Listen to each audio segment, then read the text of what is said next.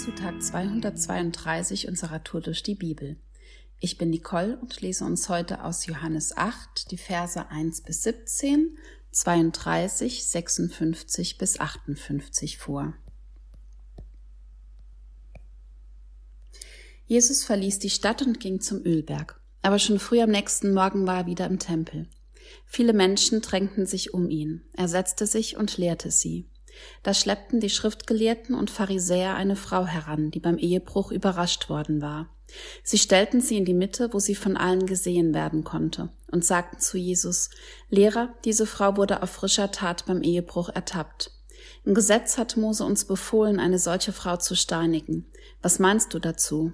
Sie fragten dies, um Jesus auf die Probe zu stellen und ihn dann anklagen zu können. Aber Jesus bückte sich nur und schrieb mit dem Finger auf die Erde.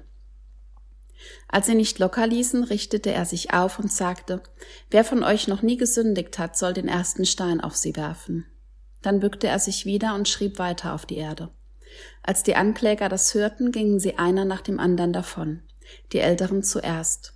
Schließlich war Jesus mit der Frau allein. Sie stand immer noch an der gleichen Stelle. Da richtete er sich erneut auf und fragte sie, Wo sind jetzt deine Ankläger? Hat dich denn keiner verurteilt?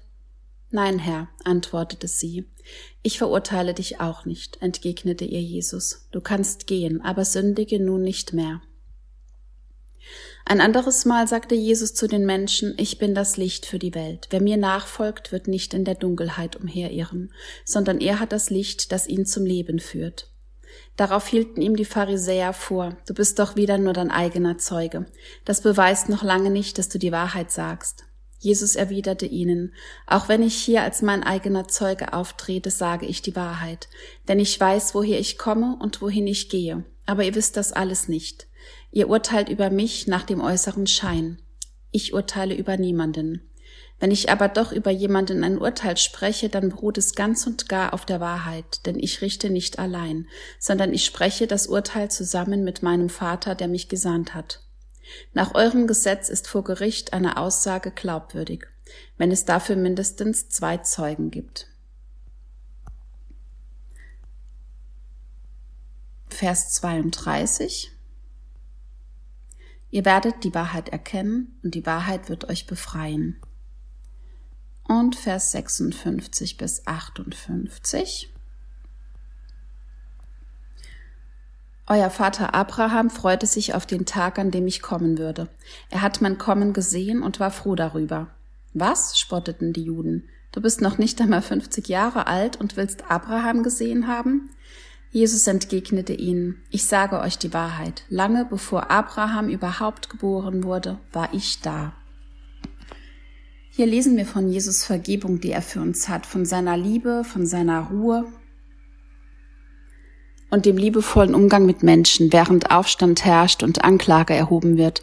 Wie häufig erleben wir das in dieser Welt? Schaffen wir es immer nicht mit anzuklagen? Zum Beispiel auf der Arbeit nicht auch mal mitzulästern, wenn über jemanden geredet wird, der nicht da ist oder auch der da ist? Und weiter noch, wie oft schaffen wir es dem Gegenüber zu sagen, hey, ich finde das nicht gut, ich mache da nicht mit? Oder eine Aussage wie, Jesus hätte das so nicht gemacht und er will das nicht. Nun, wir würden Gelächter ernten. Wie oft nimmt uns Menschenfurcht gefangen und genau das bringt Jesus sogar ans Kreuz, Menschenfurcht. Die Angst vor dem Unbekannten, die Verstockung des Herzens im Glauben, in absoluter Gesetzestreue zu handeln, nicht mit den Augen des Herzens zu sehen, sondern blind vor Angst, die Worte zu verdrehen oder sie gar nicht erst zu hören. Mich begeistert total der Mut von Jesus. In aller Anklage ehrt er seinen Vater und verherrlicht ihn, bleibt sich selbst treu, ganz gleich wie komisch die anderen das finden, ob sie ihn steinigen wollen, auch als sie ihn kreuzigen. Er bleibt sich treu, er beugt sich dem Willen seines Vaters, auch wenn er durchaus auch im Garten Gethsemane große Angst hatte. Letztens bekam ich ein Bild. Ich bin mit Jesus auf dem Wasser an seiner Hand. Der Sand, den ich erblicke, ist verführerisch, warm, weich, glitzernd in der Sonne. Er stand für die Welt, aber ich will nicht dahin zurück, denn ich weiß, eigentlich ist es Treibsand und der äußere Schein trügt. In dieser Welt sein, aber nicht von dieser Welt oder zumindest wissen, wohin es geht. So gut wir es wissen können, entscheiden es zu glauben und daran festzuhalten, das können wir, jeden Tag neu, das will ich tun. Mit Jesus auf dem Wasser sein, Vertrauen, dass unter uns Gottes liebende Arme sind und wir nicht untergehen, dass uns nichts passiert, dass kein Hai kommt. und so weitgehend, dass wir Gott lieben und ehren, dass wir uns selbst verleugnen, unser Kreuz auf uns nehmen und wissen, hey, wenn ein Hai kommt und Gott ihn durchgelassen hat, dann ist es auch okay. Denn in ihm haben wir ewiges Leben. Wir haben die Wahrheit erkannt und die Wahrheit hat uns frei gemacht. Und wir gehen in seine Ewigkeit ein. Jesus ist das Licht der Welt und Jesus ist die Wahrheit. Und nicht länger wir leben, sondern er lebt in uns und nicht unser Wille geschehe, sondern sein Wille geschehe.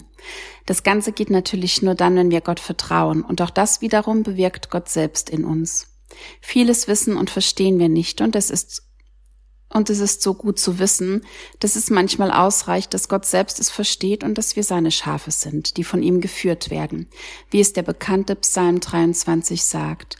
Und es ist so spannend, in seinem Wort zu forschen, sich mit anderen auszutauschen und mit Gott sein eigenes Abenteuer zu kreieren und seinem Licht nachzufolgen, in seiner Wahrheit zu leben.